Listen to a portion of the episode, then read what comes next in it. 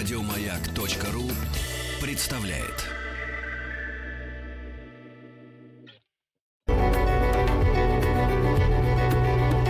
Много букв. Много букв.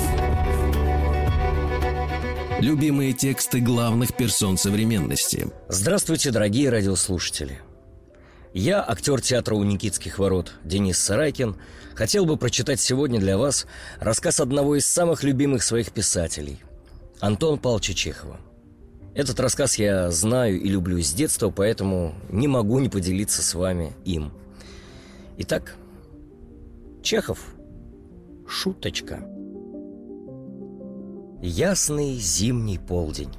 Мороз крепок, трещит, и у Наденьки, которая держит меня под руку, покрываются серебристым инеем кудри на висках и пушок над верхней губой. Мы стоим на высокой горе. От наших ног до самой земли тянется покатая плоскость, в которую солнце глядится, как в зеркало. Возле нас маленькие санки, обитые ярко-красным сукном. «Съедемте вниз, Надежда Петровна», — умоляю я. «Один только раз». Уверяю вас, мы останемся целые и невредимы. Но Наденька боится. Все пространство от ее маленьких колош до конца ледяной горы кажется ей страшной, неизмеримо глубокой пропастью. У нее замирает дух и прерывается дыхание, когда она глядит вниз, когда я только предлагаю ей сесть в санки. Но что же будет, если она рискнет полететь в пропасть? Она умрет, сойдет с ума. «Умоляю вас», — говорю я, — «не надо бояться. Поймите же, это малодушие, трусость». Наденька, наконец, уступает, и я по лицу вижу, что она уступает с опасностью для жизни. Я сажаю ее бледную, дрожащую в санки, обхватываю рукой и вместе с нею низвергаюсь в бесну.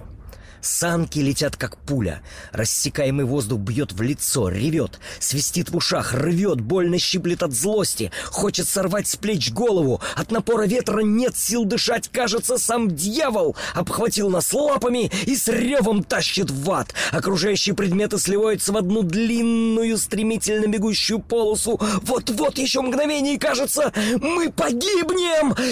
Я люблю вас, Надя. Говорю я в полголоса. Санки начинают бежать все тише и тише, рев ветра и жужжание полозьев не так уже страшны, дыхание перестает замирать, и, наконец, мы внизу. Наденька ни жива, ни мертва. Она бледна едва дышит. Я помогаю ей подняться — «Ни за что в другой раз не поеду», — говорит она, глядя на меня широкими, полными ужаса глазами. «Ни за что на свете! Я едва не умерла!» Немного погодя, она приходит в себя и уже вопросительно заглядывает мне в глаза. Я ли сказал те четыре слова? Или же они только послышались ей в шуме вихря? А я стою возле нее, курю и Внимательно рассматриваю свою перчатку. Она берет меня под руку, и мы долго гуляем около горы. Загадка, видимо, не дает ей покою. Были сказаны те слова или нет? Да или нет? Да или нет? Это вопрос самолюбия, чести, жизни, счастья. Вопрос очень важный. Самый важный на свете – Наденька нетерпеливо, грустно, проникающим взором заглядывает мне в лицо. Отвечает не в попад, а ждет, не заговорю ли я. О, какая игра на этом милом лице! Какая игра! Я вижу, как она борется с собой. Ей нужно что-то сказать, о чем-то спросить, но она не находит слов. Ей неловко, страшно. Мешает радость. «Знаете что?» Говорит она, не глядя на меня. «Что?» – спрашиваю я. «Давайте еще раз прокатим». Мы взбираемся по лестнице на гору. Опять я сажаю бледную дрожащую Наденьку в санки. Опять мы летим в страшную пропасть. Опять ревет ветер и жужжат полозья. И опять при самом сильном и шумном разлете санок я говорю в полголоса «Я люблю вас, Наденька». Когда санки останавливаются, Наденька окидывает взглядом гору, по которой мы только что катили. Потом долго всматривается в мое лицо, вслушивается в мой голос, равнодушный и бесстрастный. И вся, вся, даже муфта и башлык ее, вся ее фигурка выражают крайнее недоумение. И на лице у нее написано, в чем же дело. Кто произнес те слова? Он? Или мне только послышалось? Эта неизвестность беспокоит ее, выводит из терпения. Бедная девочка не отвечает на вопросы, хмурится, готова заплакать. «А не пойти ли нам домой?» – спрашиваю я. «А, а, а мне?» «Мне нравится это катание», — говорит она краснее. «Не проехаться ли нам еще раз?» Ей нравится это катание. А между тем, садясь в санки, она, как и в те разы, бледна, еле дышит от страха, дрожит. Мы спускаемся в третий раз, и я вижу, как она смотрит мне в лицо, следит за моими губами, но... Я прикладываю к губам платок, кашляю, и когда мы достигаем середины горы, успеваю вымолвить «Я люблю вас, Надя!» И загадка остается загадкой. Наденька молчит, о чем-то думает. Я провожаю ее с катка домой, она старается идти тише, замедляет шаги и все ждет. Не скажу ли я ей тех слов?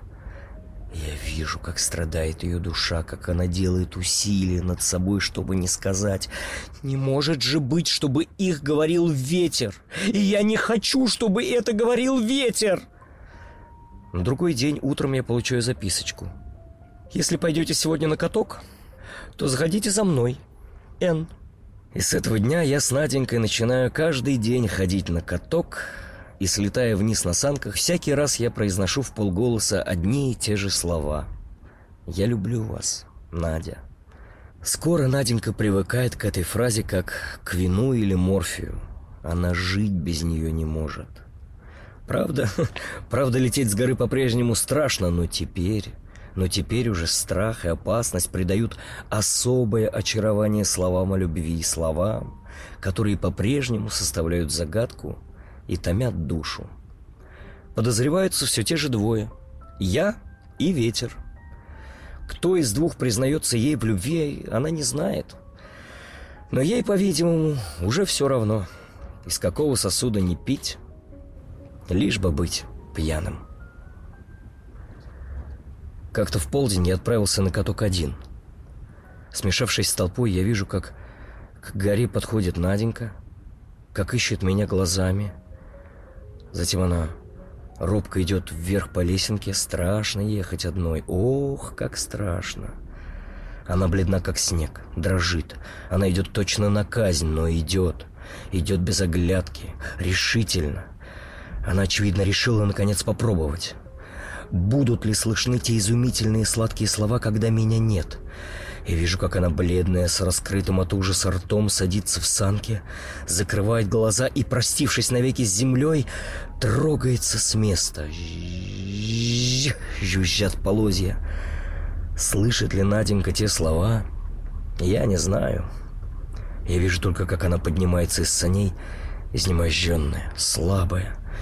И видно по ее лицу, она и сама не знает, слышала она что-нибудь или нет. — Страх, пока она катила вниз, отнял у нее способность слышать, различать звуки, понимать.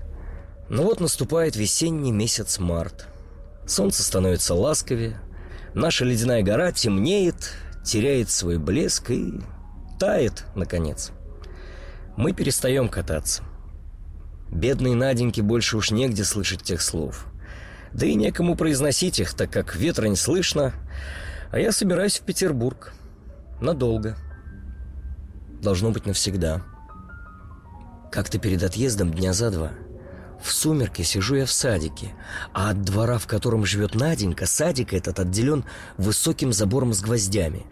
Еще достаточно холодно, под навозом еще снег, деревья мертвы, но уже пахнет весной, и, укладываясь на ночлег, шумно кричат грачи.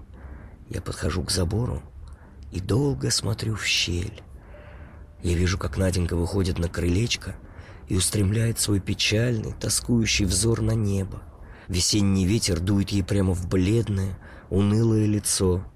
Он напоминает ей о том ветре, который ревел тогда, там, на горе, когда она слышала те четыре слова, и лицо у нее становится грустным, грустным. По щеке ползет слеза, и бедная девочка протягивает обе руки, как бы прося этот ветер принести ей еще раз те слова. И я, дождавшись ветра, говорю в полголоса. «Я люблю вас, Надя!» Боже мой, что делается с Наденькой? Она вскрикивает, улыбается во все лицо и протягивает навстречу ветру руки, радостная, счастливая. Такая красивая. А я иду укладываться. Это было уже давно. Теперь Наденька уже замужем. Ее выдали или она сама вышла, это все равно. За секретаря дворянской опеки. И теперь у нее уже трое детей. То, как мы когда-то вместе ходили на каток, и как ветер доносил до нее слова «Я люблю вас, Наденька», не забыто. Для нее теперь это самое счастливое, самое трогательное и прекрасное воспоминание в жизни. А мне теперь, когда я стал старше, уже непонятно. Зачем я говорил те слова? Для чего шутил?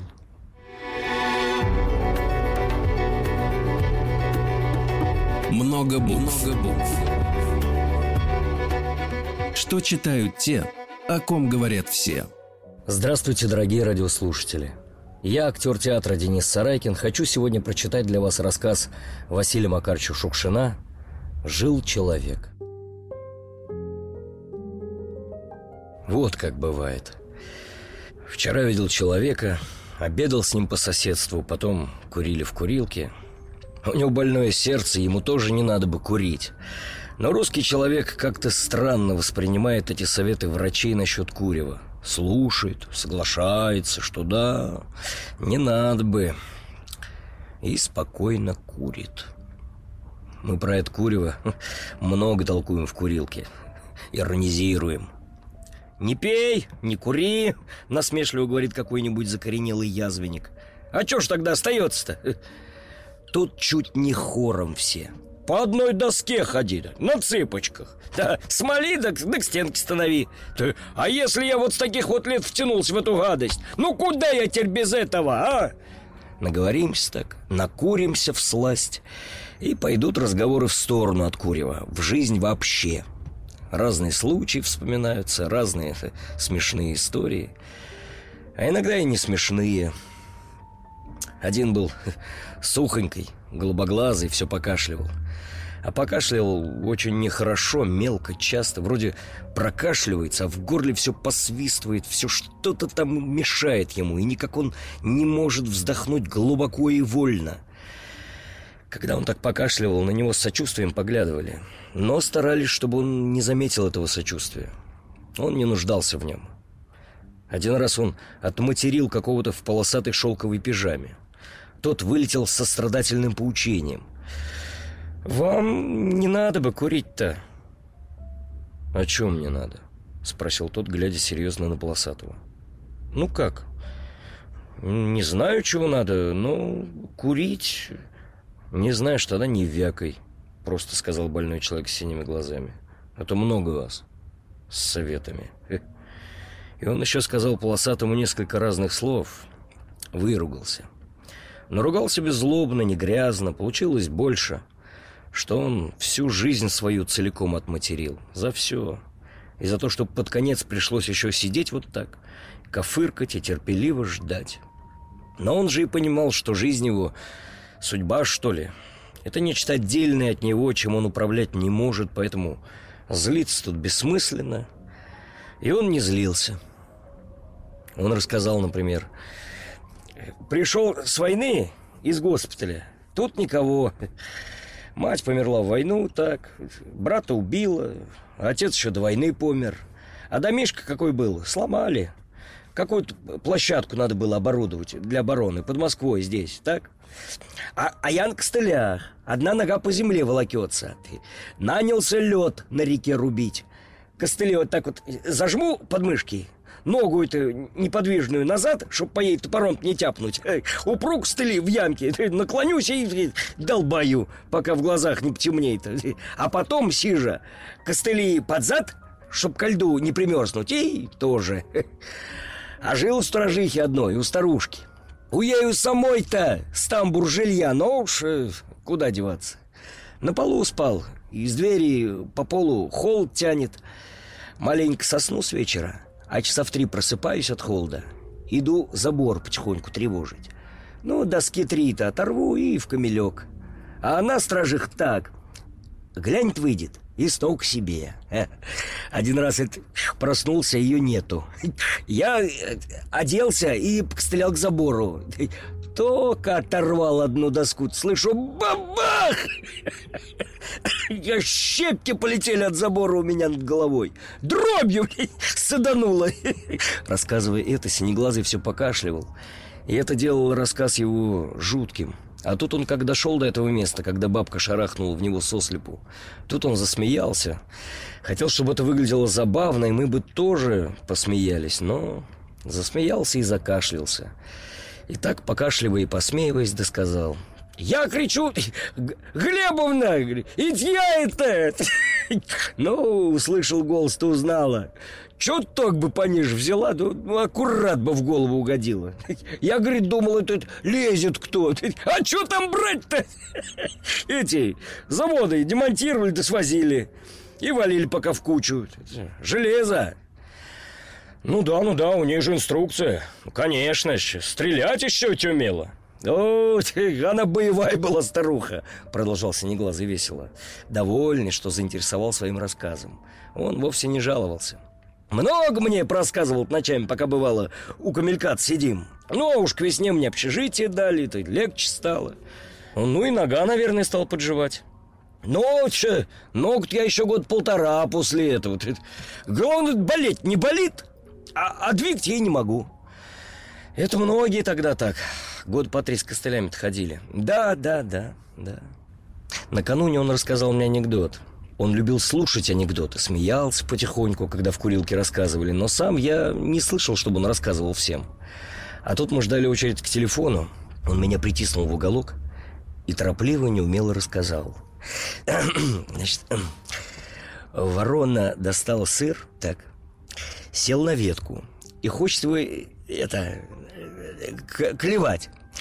Тут лиса спой. А ворон ей, а ху-ху, говорит, не ху-ху. Зажал сыр под крыло и говорит, давай к теперь потолкуем.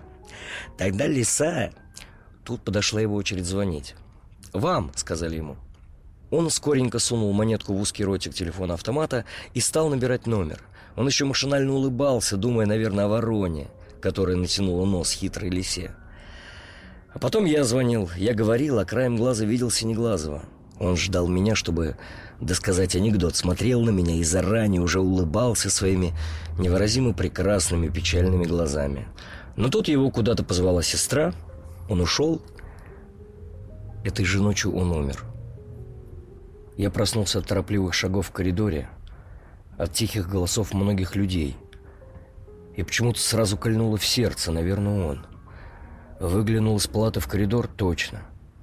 Стоит в коридоре такой телевизор. Вокруг него люди в белых халатах смотрят в телевизор. Некоторые входят в палату, выходят, опять смотрят в телевизор. А там, в синем, как кусочек неба квадрате, прыгает светлая точка. Прыгает и оставляет за собой тусклый следок, который тут же и гаснет. А точечка-светлячок все прыгает, прыгает. То высоко прыгнет, а то чуть вздрагивает, а то опять подскочит и следок за собой вытянет. Прыгала, прыгала эта точечка. И остановилась. Люди вошли в палату, где лежал теперь уж труп. Телевизор выключили. Человека не стало. Всю ночь я лежал потом с пустой душой, хотел сосредоточиться на одной какой-то главной мысли. Хотел не понять, нет, понять я и раньше пытался, не мог. Почувствовать хоть на миг, хоть кратко, хоть как тот следок тусклый, чуть-чуть бы хоть высветлилось в разуме ли, в душе ли. Что же это такое было? Жил человек. Это ты вовсе трудно жил. Значит, нужно что ли, чтобы мы жили, а? Или как? Допустим, нужно, чтобы мы жили. Ну тогда зачем? Тогда зачем не отняли у нас этот проклятый дар? Вечно мучительно и бесплодно пытаться понять, а зачем все? Вон уж научились видеть, как сердце останавливается. А зачем все? Зачем? И никуда с этим не докричишься. Никто не услышит. Жить уж, не оглядываться. Уходить и уходить вперед, сколько отмерено. Хм. Похоже, умирать-то не страшно. Много букв. Много букв. Любимые тексты главных персон современности. Сегодня вы слушаете рассказ Антона Павловича Чехова «К сведению мужей» в исполнении актера театра и кино Дениса Сарайкина. По мере того, как прогрессировала человеческая мысль, вместе с другими насущными вопросами разрабатывались и способы покорения чужих жен – эти способы могут служить прекрасным мерилом человеческого развития. Чем тоньше и грациознее способ, тем совершеннее человек. Ну или наоборот. Оставляя в стране способы, которые употребляются австралийскими дикарями и московским купечеством, все ныне употребляемые способы легко можно подвести под несколько определенных типов. Самый обычный и употребительный – это старый способ, известный добродетельным людям по романам. Тут на первом плане томное выражение лица, загадочно жгучий взор, провожание, понимание друг друга без слов, просиживание по целым часам рядом на диване, романсы, записочки и прочая канитель. Барыня терпит около себя воздыхателя, смеется над ним вместе с мужем, но муж уехал, чичезбей не зевай, барышня фатально падает и просит никому не говорить. Этот способ очень любим и поощряется барышнями лет 26-35. Он легок, а потому и употребляется чаще всего людьми неизобретательными, юными и нищими духом. В большом ходу он у, у младших межевых чиновников, мелких э, железнодорожников и отставных юнкеров. Способ кузенов. Тут измена бывает э, непреднамеренная. Она происходит без предисловий, без приготовлений, а нечаянно. Так сказать, само собой. Где-нибудь на даче или в карете под влиянием неосторожно выпитого шампанского или чудной лунной ночи. Способ по теории нищебратьи. Просите, и дастся вам.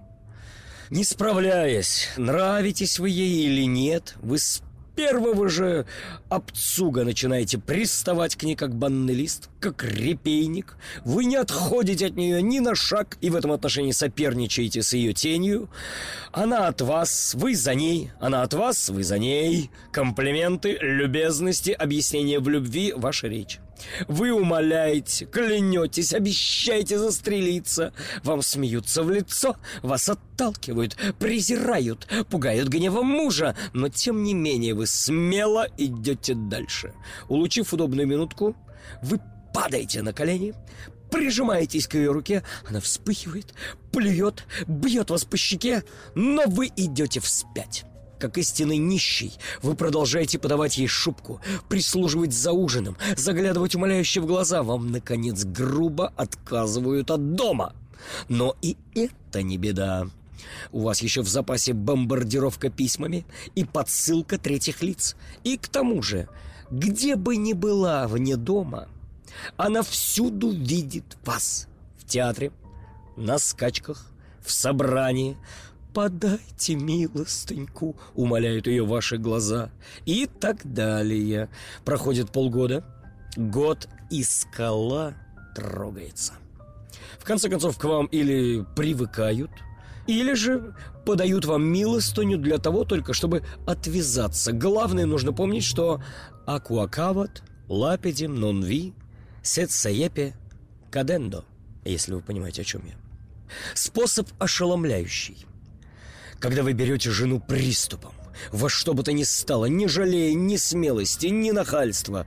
Тут действуйте вы на удачу. На удачу, на пролом, и если не вылетите из окна третьего этажа или не сломаете шеи, кувыркаясь вниз по крутой лестнице, то вас можно поздравить с полным успехом. Женщина вообще не против ошеломляющих моментов. Способ а-ля Графнулин, нередко практикуемый проезжими поручиками и адвокатами, едущими на съезд мировых судей. Из ста случаев не удаются только пять. Да и те по независящим от редакции обстоятельствам. Способ тонкий, самый умный, ехидный и самый опасный для мужей. Понятен он только психологам и знатокам женского сердца. По этому способу вы, покоряя чью-нибудь жену, держите себя как можно дальше от нее. Почувствовав к ней влечение, рот недуга, вы перестаете бывать у нее – Встречаетесь с ней, возможно, реже, мельком. Тут вы действуете на расстоянии. Все дело в некоторого рода гипнотизации. Она не должна видеть, но должна чувствовать вас, как кролик чувствует взгляд удава. Гипнотизируете вы ее не взглядом, а ядом вашего языка. Причем самой лучшей придаточной проволокой может служить сам муж. Вот вы встречаете где-нибудь мужа в клубе или в театре, «А как поживает ваша супруга?» Спрашиваете вы его, между прочим. «Милейшая женщина. Ужасно она мне нравится. Знаете, то есть, ну, черт знает, как нравится». Ха, «Чем же она вам так понравилась?» Спрашивает довольный супруг. Ну, ну что вы, вы еще спрашиваете. Прелестнейшее поэтическое создание. Впрочем, вы, мужья, прозаики, не понимаете. Поймите, поймите, что это идеальная женщина. Я я радуюсь за вас. Таких-то именно в наше время и нужно женщин. Именно таких. Красавица, полная жизни и правды, искренняя и в то же время загадочная. Такие женщины, если полюбят, то уж сильно всем пылом и прочее. Супруг в этот же день, ложась спать, не утерпит, чтобы не сказать жене «Видал я Петр Ивановича!» ужасно тебя расхваливал, и красавица ты, и загадочная, и будто любить ты способна как-то, не знаю, особенно. Стрекор наговорил. Немного спустя вы опять норовите встретиться с супругом. «Кстати, милый мой», — говорите вы ему, — «заезжал ко мне вчера один художник, получил он от какого-то князя заказ» написать за 2000 рублей э, головку типичной русской красавицы. Просил поискать для него натурщицу.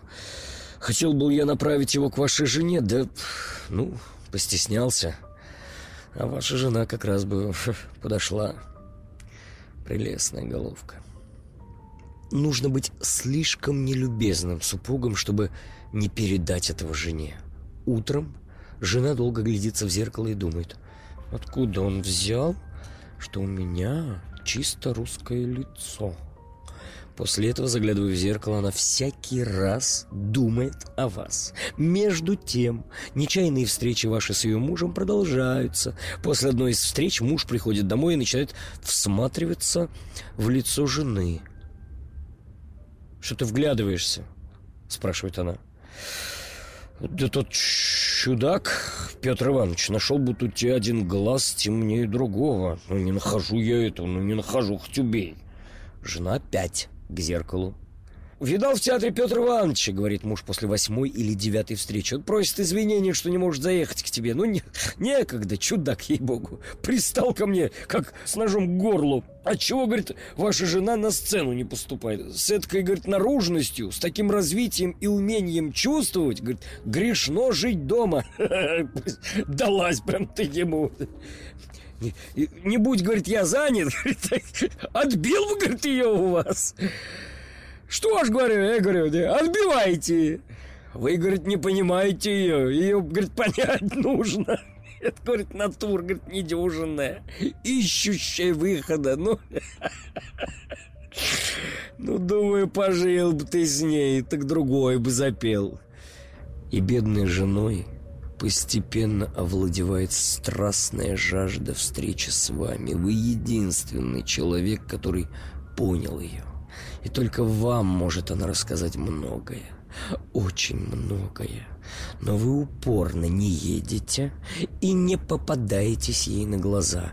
Не видела она вас давно, но ваш мучительно сладкий яд уже отравил ее.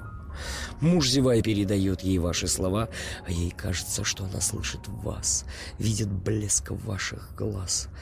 Наступает пора ловить момент. В один из вечеров приходит муж домой и говорит жене, Встретил я сейчас Петр Ивановича, скучный такой, жалуется, что тоска одолела. С тоски, говорит, и домой не хожу.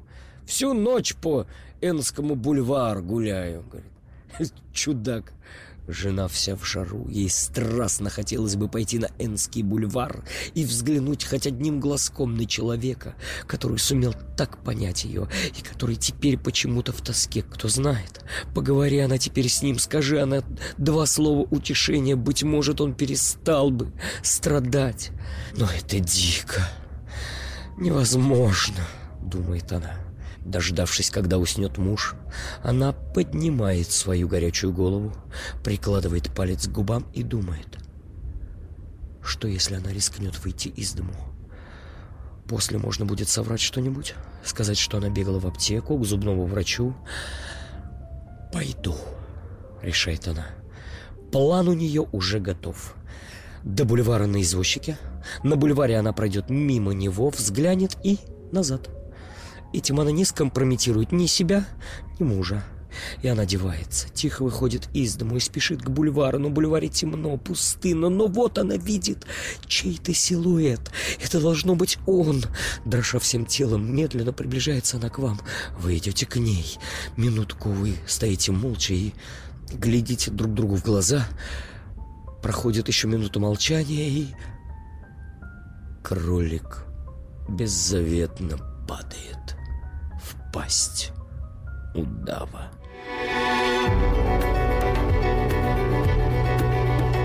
Много букв. Много букв. Что читают те, о ком говорят все.